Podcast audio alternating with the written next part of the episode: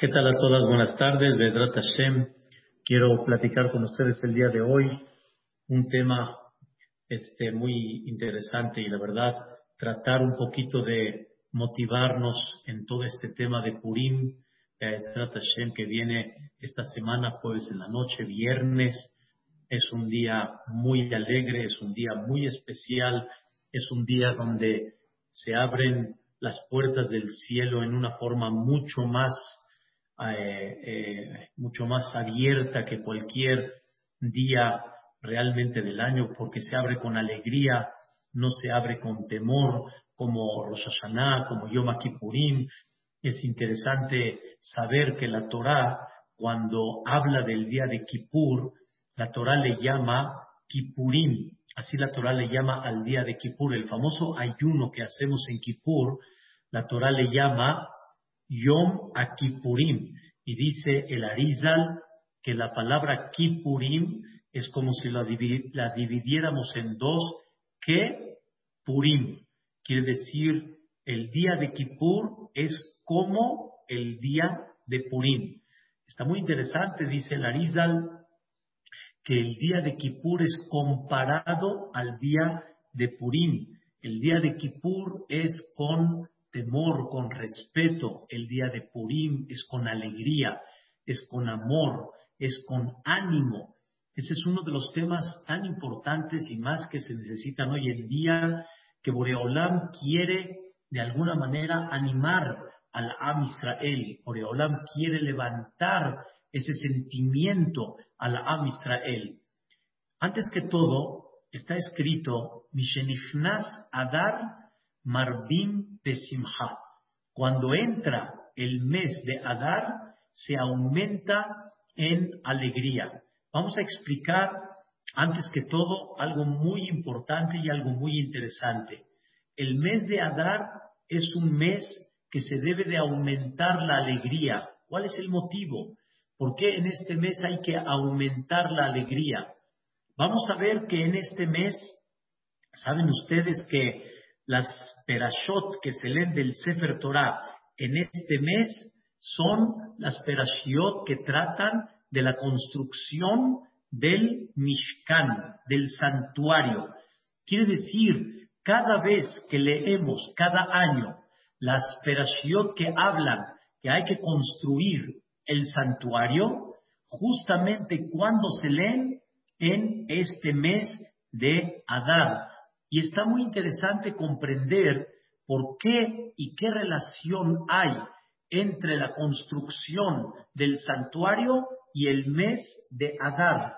Una de las cosas que la Torah dice cuando Dios le dice al pueblo de Israel, vamos a construir un santuario, la Torah dice estas palabras, de Azuli Mikdash, vamos a hacer un Mikdash, un santuario, de Shahanti, escuchen bien, y voy a reposar Betoham en ellos. Así dice el Pasuk. Y dice uno de los comentaristas, Rabbi Moshe al-Shich, la Torah no dice hagan un Mishkan y voy a reposar en él, en singular, sino hagan un Mishkan y voy a reposar en ellos.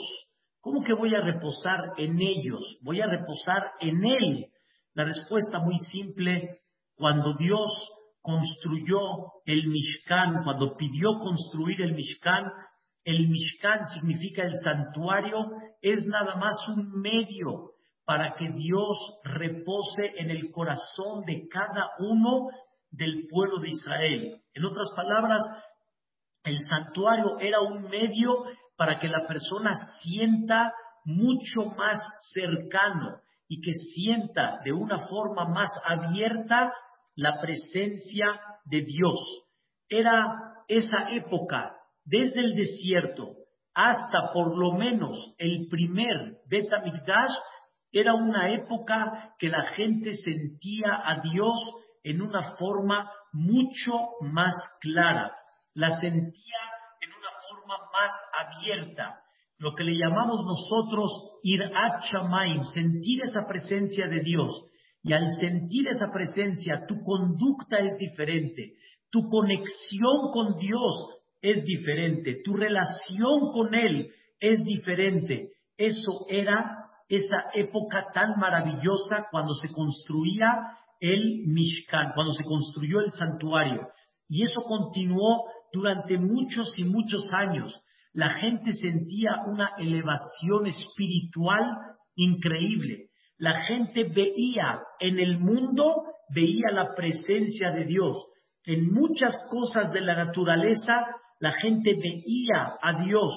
No como hoy en día, que no tenemos ese Betamigdash y la persona ve una naturaleza, pero no ve dentro de esa naturaleza, muchas veces no vemos a Dios y hay como una separación de alguna forma entre la presencia divina y cada uno de nosotros y el corazón de cada uno de nosotros.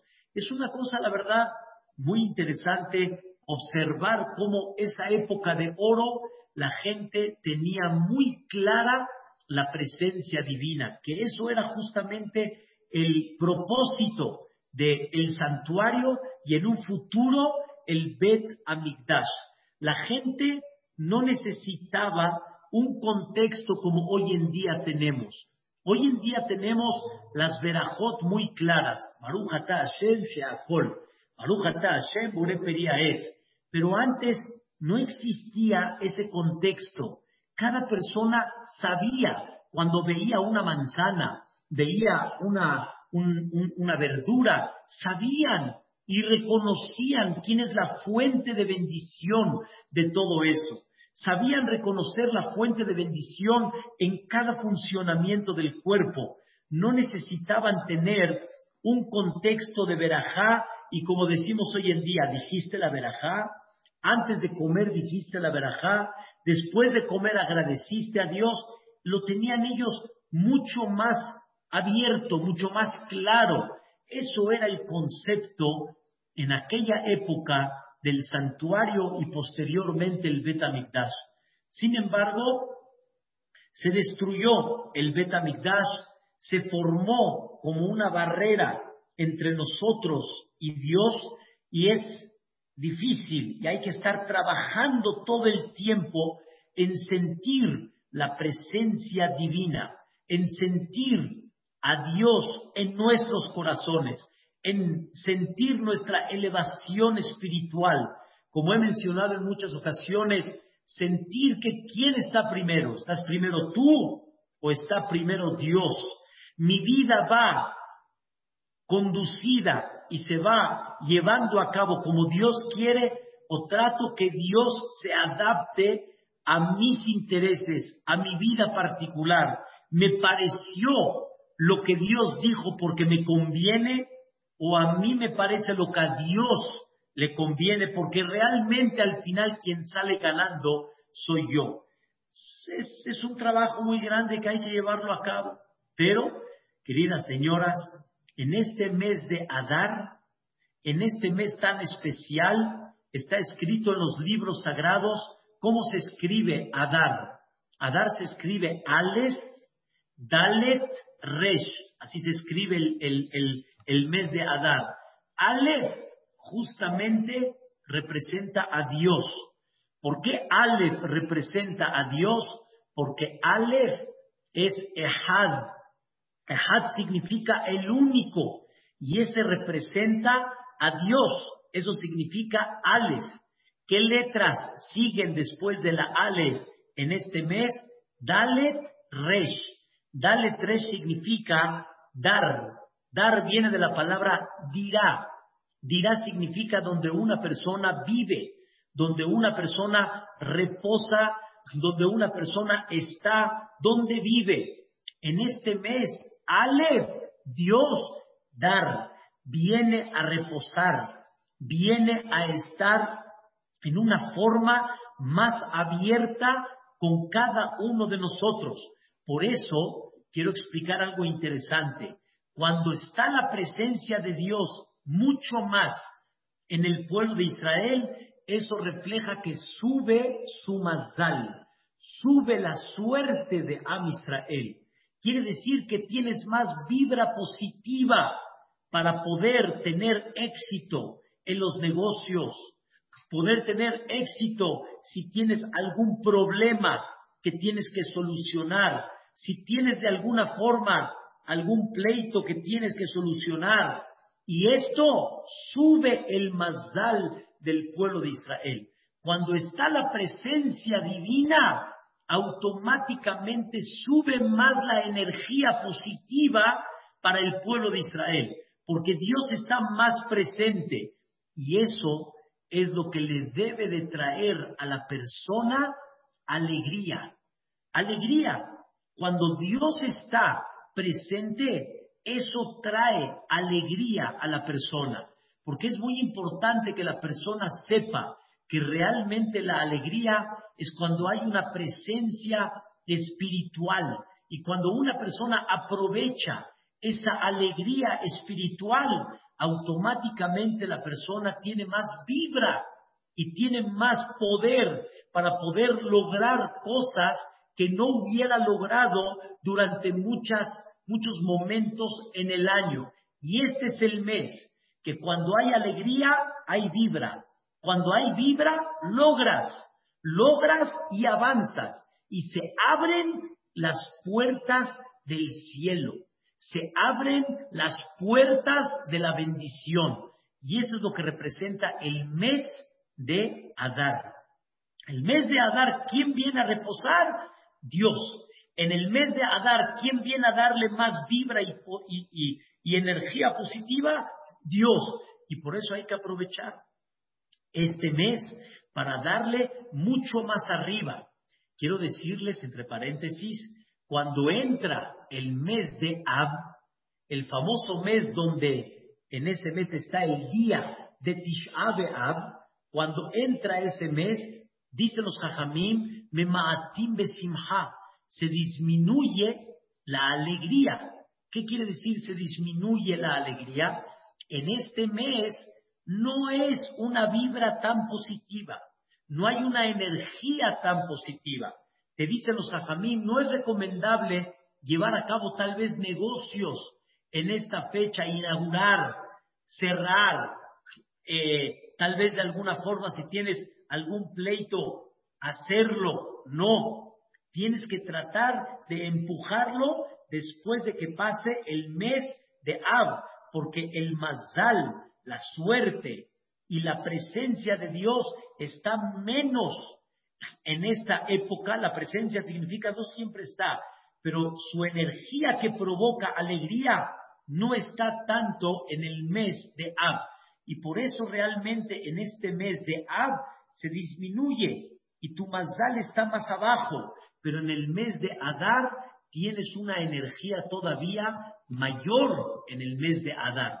Y tienes que aprovecharla y tienes que levantar esa energía positiva que tienes con alegría y tener ánimo para salir adelante. Hay, hay algo hay algo que no sé si ustedes habrán escuchado, pero está escrito en los libros que cuando una persona se casa, cuando una persona va a contraer ya un matrimonio, normalmente es bueno fijar la fecha de matrimonio en la primera parte del mes, del 1 al 15 del mes, hablando en el mes lunar, en el mes de Am Israel, porque la luna va hacia arriba y es como una señal que vamos creciendo. Pero si lo haces en la segunda parte del mes, cuando la luna va decreciendo y cuando se va quitando cada vez la luz de la luna, como que no es una buena señal contraer un matrimonio en esa fecha. No que está prohibido, sino no es una señal y muchos prestan atención a eso. Pero sin embargo, el mes de Adar, no importa principio de mes o segunda parte del mes, siempre el mes de Adar hay la presencia de Dios a tal grado que tú puedes hacer boda cualquier día del mes de Adar. Porque el mes de Adar, ¿quién reposa? ¿Qué energía hay? ¿Qué alegría hay? Está Hashem Itbaraj. Y por eso es un mes de una vibra muy importante que hay que llevar a cabo. Y hay que sentir quién es el que está presente en este momento. La verdad que es muy importante comprender que así como en el mes de, de Elul y el mes de Tishre y Rosh Hashanah y los diez días de Teshuvah y el día de Kippur, la persona siente que hay una presencia de Dios. En este mes de Adar, exactamente lo mismo, pero tiene que ser con mucha alegría. Ahora quiero comentarles algo interesante. Y por eso la relación entre el mes de Adar y las perashiot que se leen estas semanas. Volvemos a destacar ¿Qué se lee normalmente en el mes de Adar? La construcción del santuario. ¿Qué representó el santuario? La presencia de Dios en cada uno de nosotros. ¿Qué representa el mes de Adar? La presencia de Dios en cada uno de nosotros y que sea con mucha alegría. Y cuando Dios está presente, hay alegría, hay buen mazal, hay buena vibra, hay energía positiva. Y cuando está la presencia de Dios, nos debe de dar el ánimo de dar un paso adelante en muchas cosas de la vida. Ahora quiero decirles algo interesante, algo que de veras tiene un mensaje fantástico. Ustedes saben que Esther Amalcá, Esther Amalcá, entró con Ahasveros. De alguna manera, Dios así dirigió que una mujer tan buena, tan sadeket, tan justa esté al lado de un goy. La verdad que se estremece el corazón y es increíble comprender este concepto, pero así Dios decidió que va a venir la salvación del pueblo de Israel por medio de Esther Amalcá. Sale el decreto de Amán, escuchen bien, sale el decreto de Amán que van a destruir a todo el pueblo de Israel todo el pueblo de Israel. Un decreto, señoras, casi único en la historia del mundo, porque enemigos y gente que no les simpatizamos nosotros como Am Israel al mundo, hay muchos, pero un decreto de destruir a todo el pueblo de Israel, y escuchen bien, y todo el pueblo de Israel estaba bajo un solo dominio, que era Ahashverosh en aquella época, todo Am Israel estaba repartido en 127 países que dominaba Ahashverosh. Esto significa que está todo Am Israel bajo un solo poder que puede eliminar a todo Am Israel. Fue un decreto impactante, un decreto impactante. Amán sacó el decreto. Amán sacó el decreto. ¿Quién se entera? Mordejai fue de los primeros que se enteró del decreto, porque Amán mandó el decreto para que se lleve a cabo el día 13 de Adar, lo mandó a todos los 127 países. Nada más para que se ubiquen las señoras aquí presentes, Amán sacó su decreto en el mes de Nisan, antes de Pesach.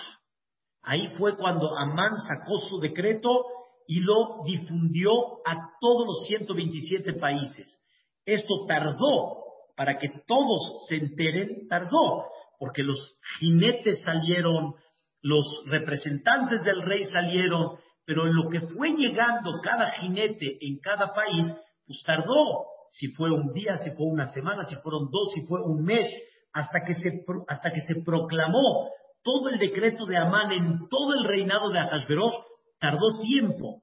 Entonces, de los primeros que se enteraron del decreto fue Mordejai, porque Mordejai ahí vivía, donde estaba Hamán. Sale el decreto del rey, Mordejai se entera, se rompe la ropa, se rasga las ropas, manifestando un luto por este decreto, y Mordejai pidiendo tefilá, tefilá todo el tiempo, sin este, distraerse de esa tefilá tan importante.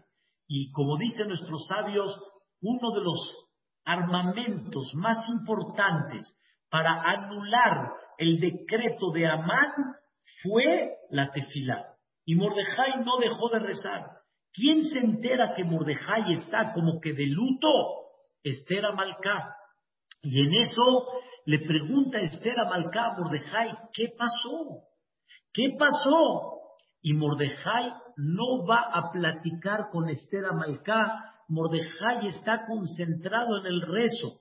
Y Mordejai sabe que el rezo y Dios son los que van a quitar este decreto. Y le dice Mordejai a Esther por mediación de un representante que iba y venía que se llamó Hatach, le dijo el decreto de Amán y le dijo Mordejai a Esther Amalcá, necesito que vayas con Ahasveros y que le digas el decreto de Amán, que rompa este decreto. Le dijo, escuchen qué interesante Esther a Mordejai, pero todos sabemos que no podemos entrar con Ahasveros sin autorización. Y Esther Amalcá le dice a Mordejai, va anilo ni creti la abuela Melech ze, Sheloshim Yom. Tengo 30 días que todavía Hashverosh no me ha mandado a llamar, no me ha dicho ven. Quiere decir que Hashverosh llevaba más de 30 días sin ver a Esther Amalcá. Y le dice Mordejai, aquí el tema son palancas, aquí el tema son contactos, aquí el tema es Dios. Y Dios cuando quiere, Dios te va a mandar gracia en los ojos de Ahasverosh. Le dice Mordejai a Esther Amalcá, Esther, tú estás en el palacio porque eres muy atractiva, porque tú te presentaste delante de Ahasverosh. No, tú misma eres testiga que no hiciste nada para encontrar gracia en los ojos de Ahasverosh y encontraste gracia en los ojos de todos no nada más de Ajasveros. Tú eres testiga que estás en el palacio porque Dios ahí te puso. Entonces aquí no es tema de contactos. Aquí no es tema que si Ajasveros me llamó o no me llamó. Aquí es tema de pedirle a Boreolam y hacer lo que tenemos que hacer para que Dios anule este decreto. Hay que pedirte filá, Esther Amalcá dijo, hay que ayunar. Ayunar es un símbolo de Teshuvah. Y en el momento que hay rezo, en el momento que hay Teshuvah, hay respuesta divina, hay respuesta de Dios. Esther Amalcá se presenta delante de Ahasveros. Y en ese momento Esther Amalcá estaba ayunando, porque también, así como todo el pueblo de Israel ayunó, Esther Malcá, como dice el Pasuk, Gamani Ken. Yo también voy a ayunar con ustedes. Y yo voy a entrar con Ahasveros ayunando. ¿Cómo se ve una persona después de dos días de ayuno? ¿Eh, Mary? ¿Cómo se ve? Todo demacrado. No se ve así muy bien. No se ve así muy fuerte. ¿Así vas a entrar con Ahasveros? ¿Así te vas a presentar con Ahasveros? ¿Eh, Frida? Así se presenta uno con el rey todo así medio demacrado. Eso, la cara de Tisha claro, no hay otra. La respuesta es, yo no entro por mis palancas, ni entro por mi belleza, ni entro por mi gracia, porque yo no entiendo hasta el día de hoy por qué le caí muy bien a Jalveros, ni entiendo cómo lo enamoré, como dicen. Es nada más porque Dios quiso que así sea. El mismo que me hizo que le caiga bien a Hashverosh, el mismo que me haga que le caiga bien en este momento. Y dice el Pasuk, increíble,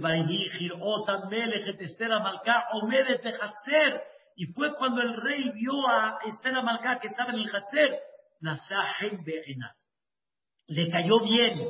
¿Pero por qué? Porque Dios quiso que le caiga bien. Y entonces levantó a Hashverosh el cetro y Esther Amalcá lo tocó. Y en ese momento, ¿qué creen que le dijo a Hashverosh? Malach Esther Amalcá, Umaba seguro que viniste por algo muy importante, porque tienes más de 30 días que no te llamo, y si viniste es por algo, Malach Esther Amalcá. ¿Qué le dijo? Abhatzia Malchut Beteaz. Hasta la mitad del reinado te voy a dar. ¿Les gustaría, señoras, que les diga a su marido hasta la mitad del reinado, la mitad de las cuentas de banco? de Teaz, ¿no? Eh, bueno, vamos a dejarlo eso a un ladito, pero de alguna forma Abhatzi Amalhut Beteas. Y es una cosa increíble. Raquel está esperando que le den la mitad o ya le dieron todo. Bueno, después vemos si ya le dieron todo o no. Pero de alguna forma, cada persona, sí, ve la mano de Dios. Como pusimos en la clase, vemos cómo Dios está detrás de este disfraz. No es de que Esther era muy capaz, no es de que Esther tenía toda la gracia, todo fue la mano de Dios. Observen bien la Megilá, cómo Esther y Mordejai hicieron lo contrario a lo que es la naturaleza, lo contrario a lo que debería de ser una palanca natural, entró sin permiso, sin que el rey la llame, sin que esté muy atractiva y con toda la fuerza, y le levantó el cetro porque todo es Dios. Y ahí, escuchen bien, le dijo Esther, hice un banquete, hice un banquete. Y preguntó a Hasberos, ¿y quién quieres que venga a este banquete? Le dijo, obviamente, su majestad. Y quiero que también venga Amán. Amán, ustedes piensan de que es algo normal. A Hasberos, ¿qué sintió en ese momento? ¿Cómo? ¿Me está a mí comparando con Amán? En vez de que sea un banquete entre Esther y Hashverosh solitos, invita a Amán. ¿Amán qué tiene que ver aquí? Pregunta a Hashverosh.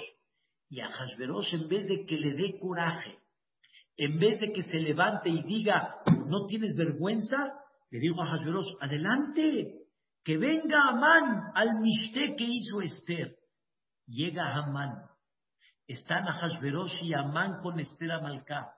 Señoras, ya tiene Esther Amalcá a Hamán en sus manos delante de Ahasverosh. Ya es para que directamente lo delate y que diga, tú fuiste el que decretaste en contra de mi pueblo. Y Ahasverosh le dice, Estercita, ¿qué quieres? Alhatzia Malhut otra vez le vuelve a repetir, hasta la mitad del reinado te voy a dar por segunda vez, vamos a decirlo en estas palabras, lo agarró a Hashverosh por segunda vez de buenas y le dice, ¿qué necesitas? ¿Qué debería de haber hecho Esther Amalcá en ese momento? ¿Qué debería de haber hecho? Acusar a Amán. Acusar a Amán. ¿Y qué creen que dijo Esther Amalcá?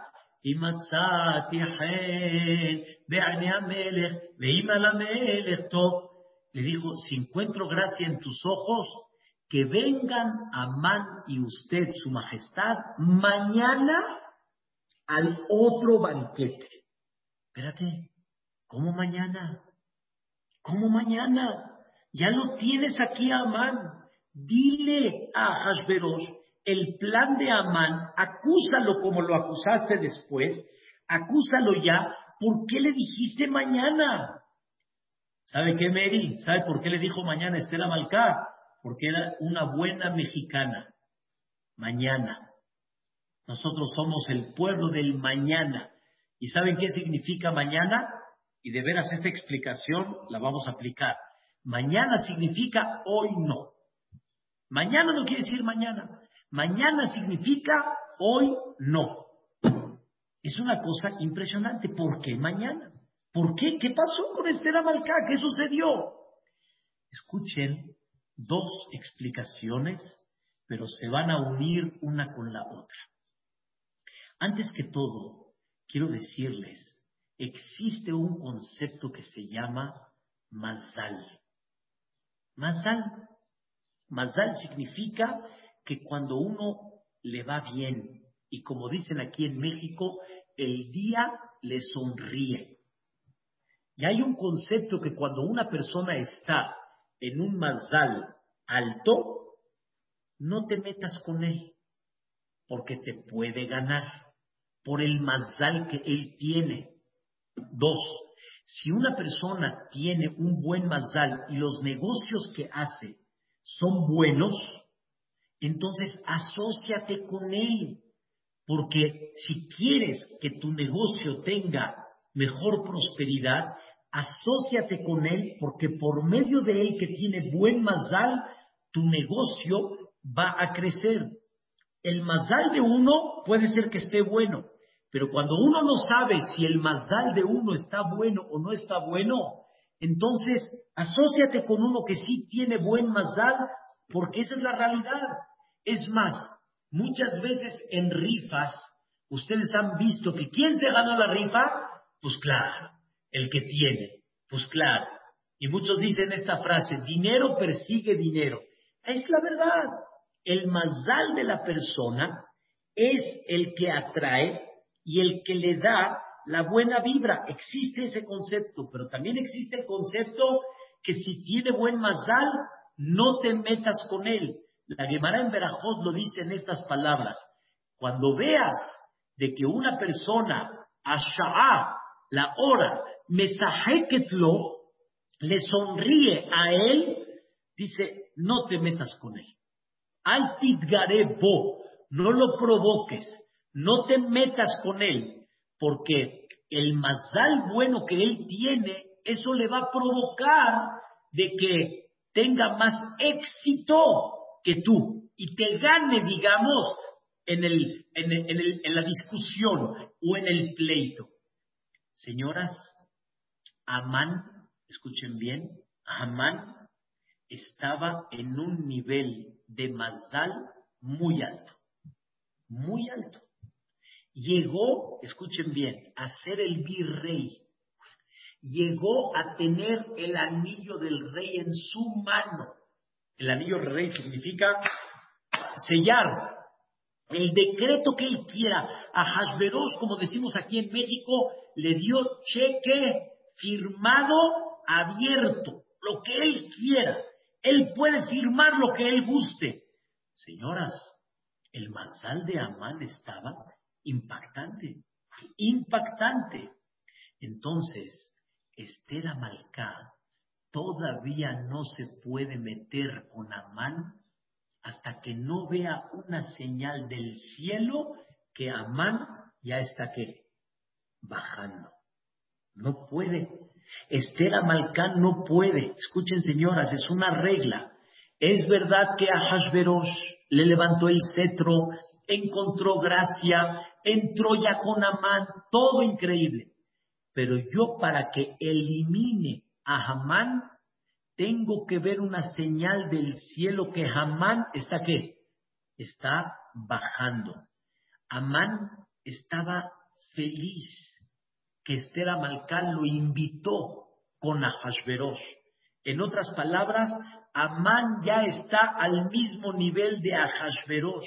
Por eso dice la Megilá, Vayetze Amán Mahu. Amán salió ese día, Sameach Betoblev. Estaba feliz. ¿Y saben qué es Betoblev? Hasta tenía un buen corazón. Estaba tan contento que si alguien le pedía algo, Amán concedía. El corazón de Amán estaba abierto. Imagínense en qué nivel estaba Amán. Y hasta llegó con Zeres y le dijo, mira el éxito. Y nadie mandó a llamar a Esther Amalcá más que a mí. Es una cosa fantástica. Entonces Esther Amalcá todavía no podía reaccionar hasta no ver que Amán está qué? Cayendo. Y por lo tanto, señoras, Esther Amalcá esperó la señal. Y esa señal no les digo que iba a ser mañana. Puede ser que mañana no llegue esa señal todavía.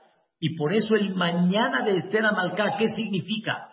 Hoy no, todavía no puedo. Y mañana tal vez tampoco. Y voy a tener que volver a empujar otra vez. Esther Amalcá esperó la señal. ¿Cuál fue la señal que Esther Amalcá recibió, señoras? ¿Cuál fue la señal?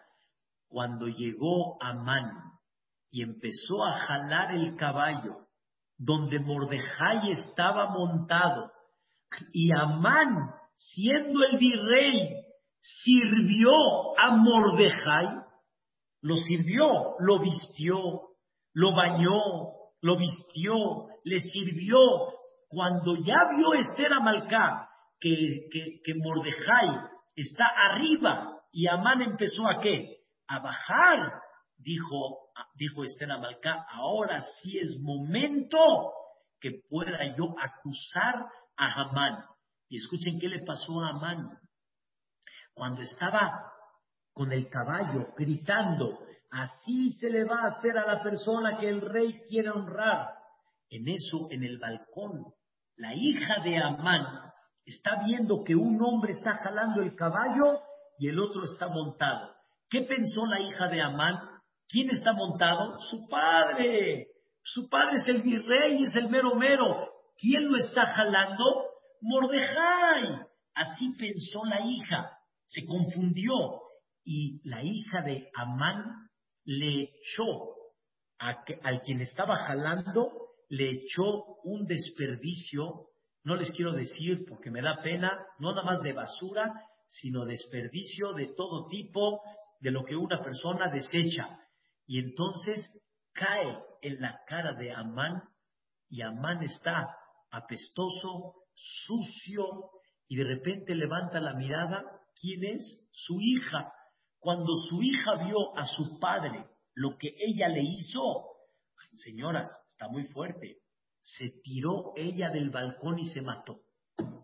No quería ver a su padre lo que le va, la, que se le espera por lo que le hizo a su padre. Y se murió y por eso dice que Hamán, cuando terminó de jalar a Mordejai, Nitjafel Beto, hagan de cuenta como se orilló a su casa Abel de luto, Bajaful Ros, y todo manchado. Le dice Zeresh, la esposa de Amán, le dice, Amán, Amán, ¿qué pasó? ¿Qué pasó? Le platicó todo lo que pasó. Él pensó que el rey lo va a honrar a él y honró a Mordejai. Él pensó que él tenía que estar en el caballo y fue Mordejai. Y mira lo que tu hija me tiró. Y mira cómo llego a la casa. ¿Qué creen que le contestó Zeresh a Amán, su esposa? ¿Qué creen que le dijo? Y misera Yehudim Mordejai. Si Mordejai viene de los Yehudim, empezaste a caer en él Lotujalo, ya no te vas a poder levantar. Te vas a caer delante de él. Señoras, ¿quién entendió el mensaje que Esther Amalcá estaba esperando? ¿Quién lo entendió? Zeresh, la esposa de Amán lo entendió. ¿A quién se lo dijo? Se lo dijo a Amán. ¿Y Amán qué dijo, señoras? Eh, no es verdad, es casualidad. Ahorita le fue bien a Mordejai, pero vas a ver, me voy a desquitar de él, no pasa nada. En ese momento Amán no quiso escuchar, quiso decir que fue casualidad. Y por no escuchar, por eso comemos osne Amán, por eso comemos las orejas de Amán, para aprender. Él no escuchó pero Esther Amalcá y Zere, su esposa, sí entendieron el mensaje. Esa es la primera explicación. ¿Por qué Esther Amalcá no dijo en ese momento, Amán es un malvado? ¿Por qué no lo acusó? Porque esperó una señal del cielo. Pero ahora escuchen unas palabras hermosas de el Ebenezra, uno de los grandes comentaristas del Tanaj. Dice el Ebenezra, Esther Amalcá esperó una señal, escuchen bien, no nada más como les expliqué, una señal viendo el mazal de Amán que esté más abajo y así pueda yo estar por encima, sino Esther Amalcá esperó una señal para que Dios refuerce su corazón y esté animada, esté con ganas ¿Qué significa esto? Cuando una persona ve una señal del cielo que las cosas van jalando, te animas. Y cuando te animas, eso abre las puertas de la verajá. No nada más porque el mazal del otro está alto, no me meto con él, sino también cuando yo mismo no estoy tan animado, no me siento tan seguro, porque no estoy viendo la señal de Dios. Entonces no se abren las puertas de la veraja. Para que Esther Amalcá tenga el ánimo y las ganas de meterse con Amán, necesito una señal del cielo. Ah, pero ya tuviste una señal del cielo que Ahasveros te levantó el cetro y Ahasveros está muy bien contigo. Sí, Ahasveros, pero con Amán todavía no sé. Tal vez Amán en ese, en ese banquete me la voltee y convenza a Ahasveros y Ahasveros vaya al lado de Amán. Necesito ver que Amán también está cayendo para que de alguna manera tenga yo ese ánimo. Escuchen, señoras, estaba esperando Esther Amalcá una señal que refuerce su corazón en contra de Amán para que pueda darse el valor y para que realmente quiera abrir las puertas de la veraja. Esto significa que no se abren las puertas de la verajá hasta que la persona no se anime. Y el animarse es la manera como abrir las puertas de la verajá. Cuando tú te encierras, las puertas de la verajá se encierran. Cuando tú te abres, las puertas de la verajá se abren. En este mes de Adar, la persona tiene que estar alegre porque es verdad que el mes tiene bendición. Es verdad que el mes está la presencia de Dios. La energía está más arriba. Pero queridas señoras, para que esta energía tenga efecto, necesitas tú abrir esas puertas. ¿Y cómo tú abres las puertas? Animándote, y abriendo las puertas de la verajá cuando te animas y cuando te expandes. Cuando una persona está triste, está así como que cerrada. Cuando una persona está alegre, esto significa se expande. La misma actitud de la persona refleja si se abre la puerta o estás así como que encerrado. Si estás encerrado, cierras las puertas. Si estás animado, abres las puertas. Justo y más en esta pandemia, Dios abre muchas oportunidades para que la persona se expanda, para que la persona se anime y al animarse abre las puertas de la bendición. ¿Qué tan importante es buscar formas y maneras para alegrarse, para abrir las puertas de la bendición. Pero quiero que sepan algo increíble. El decreto de Esther en aquella época, el decreto de, de Hamán en contra de Am Israel, era muy duro. El nivel que tenía Amán era impactante. El poder que Dios le dio era impresionante. Y Esther Amalcana más estaba esperando una señal que le dé refuerzo. Yo no quiero decir en forma particular, pero en esta pandemia hay muchas cosas que han estado muy duras, pero no tengo duda que también por otro lado Dios ha dado señales de ánimo.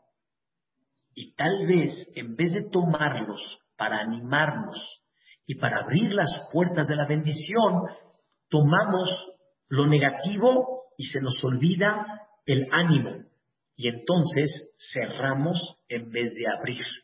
Es verdad de que han habido cosas muy duras en todo el mundo, parejas, no una persona, parejas que se han ido, gente joven que se ha ido, sí, ha estado muy difícil, pero que no permitamos de que el Yetzerará concentre nuestra plática nada más en eso, nada más en la parte difícil y otra vez que como que apachurrarte y encerrarte, sino ¿qué es lo que debemos hacer?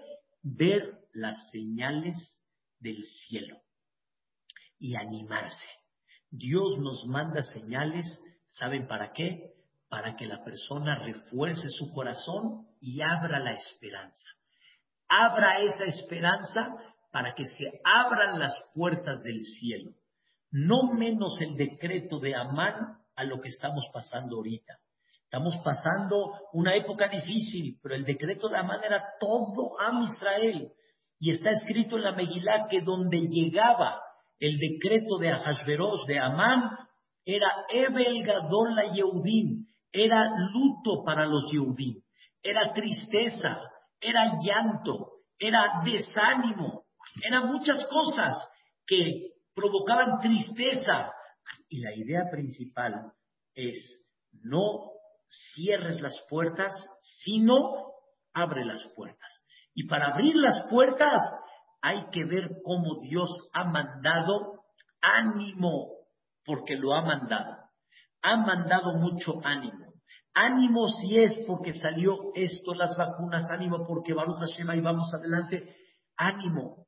Y ese ánimo es lo que nos va a dar la apertura de, las, de la verajá. Entonces, no nada más Esther Amalcá dijo mañana, por una señal de ver cómo cae el mazal de Amán para que el mazal de Am Israel vaya para arriba, sino también para que el ánimo de la persona, como el que le dio Dios a Esther Amalcá, le provoque fuerza, le provoque seguridad y esa seguridad le provoque abrir las puertas del Shamay. ¿Cuánto es importante que una persona abra y vea realmente el ánimo que hay que tener para que las cosas funcionen y para que las cosas caminen. Y eso es el secreto de Sadar Marbim de Simha. ¿Cómo hay que aumentar en alegría? Animármonos, teniendo ánimo. Es verdad de que no vamos a tener las fiestas que, que hemos tenido en Purim, esas fiestas grandes con toda la familia y con todos los seres queridos y de forma masiva, una cosa increíble que hemos pasado muchos Purim, pero ánimos, ánimos. Este Purim hay que festejarlo, aunque no sea en cantidad, pero que sea en calidad. Y buscar la forma cómo salir, cómo realmente desahogar la energía y la parte positiva que tenemos para que se abran las puertas del cielo. Y si logramos eso, entonces, en esos momentos, cuando uno pide tefilá, la energía es mucho mayor todavía. Dicen nuestros sabios que un hatán tiene fuerza de bendición. ¿Por qué? Puede ser un hatán, un novio muy simple espiritualmente hablando, nada que ver con los grandes jajamín, y con todo y eso tiene una fuerza de bendición. Escuchen la respuesta. Cuando una persona está muy alegre, sus bendiciones tienen más energía. ¿Y qué significa está alegre? Está ligero. Todo lo que está alrededor se queda nulo con la alegría que tiene. A tal grado que hay cosas que pueden llegar a pasar y la persona dice, no pasa nada, no pasa nada. Si un rayoncito tal vez en su coche, no pasa nada. Cuando en otro día se pone nervioso, ahorita no pasa nada, está el feliz, está el contento. Por eso hay bendición, hay puertas del cielo que están abiertas. Pero si estás un poco nervioso, no sirve. Por eso no hay una cosa más importante y más en este mes de buscar cómo Dios nos alegra, cómo Dios nos anima y realmente siéntense en la casa un minuto, vean. Sí, hay cosas muy duras, pero Baruch Hashem, mira esto, mira esto, mira esto. Ve cómo Dios sí te da de alguna forma ánimo para seguir. Y cuando tienes ánimo, abres las puertas del cielo. Esther Amalcán no le pidió a Hashverosh, destruye a Amán hasta que no vio una señal que Dios le da ánimo. Y Esther Amalcá todavía no se sintió animada en contra de Amán hasta que vio cómo Amán empezó a caer. Y ahí es cuando Esther Amalcá se armó. Y cuando se armó, se abren las puertas del cielo. Ese es el secreto, señoras, que hay que llevarse para este Purim. Levanten la copa, anímense. No puedo decir como una ley, pero el día de Purim está prohibido hablar de la pandemia. Hay que hablar todo el tiempo positivo. Hay que estar animado para abrir cada vez más y expander y que Boreolam elimine este virus, que así como Él lo trajo, que lo elimine y que ya no exista y que no necesitemos vacunas y que en un futuro, Vedrat Hashem, las cosas se puedan levantar otra vez. Hay que levantar ánimo. Y en ese ánimo vamos a salir adelante. Vedrat Hashem y que este día tan bonito, el día de Purim, que se levanten con alegría, se levanten con ánimo, pidan tefilá a Dios, porque en esta época de Purim hay una regla. Ustedes saben, señoras, que si un, una persona les dice tzedaká, tienen derecho de preguntar para, tienen derecho en cualquier día del año, pero en Purim hay una regla. Toda, persona que pide no se, pregunta. Con la poshet ya, todo el que extiende su mano, se le da. ¿Cuál es la idea? El que está alegre, da. Da, da. Dice el Zohar Kadosh. Igualmente allá arriba en el cielo, todo el que pide, le concede. Hay tanta alegría en el cielo que no checa qué actitud tienes, qué personalidad tienes, cuántos pecados tienes, sino el que abre su tefilá a Dios y pide, notnimlo. ¡Wow! ¡Qué cosa tan increíble! De veras. Aparte que, Bedrat Hashem, podamos nosotros contribuir a todos los quienes están aquí abajo, buscar en este día tan especial de pedirle a Dios. Tómense un tiempito para, con alegría, pedirle a Dios, con ánimo y, Bedrat Hashem, vamos a lograr muchas cosas. Creo que lo que hicieron el domingo de pedir el Mashiach, lo debemos hacer todos el día de Purim. El día de Purim. El día de Purim es un día con una energía muy especial. Y Bezrat Hashem lo vamos a lograr. Primeramente, Dios, señoras, pasen un bonito Purim, un Purim Samea, junto con todos sus seres queridos. Y Bezrat Hashem, que Dios alegre vuestros corazones, nos alegre a nosotros y a todo Am Israel. Amén de amén. Muchas gracias. Amén, Gracias, amén. Gracias, amén. Hermoso, hermoso, hermosa. Felicidades. Gracias, gracias, estuvo muy bonito. Hay que alegrarnos todos. Arriba y adelante, claro que sí. Arriba y adelante. Ánimos, muchachos. Arriba, compañeros. Gracias a todas. Igual, verdad, Pasen un bonito. Disfruten. Gracias. Gracias. En la noche, en la noche nos vemos. Cuídense mucho. una pregunta. Sí, Sofía.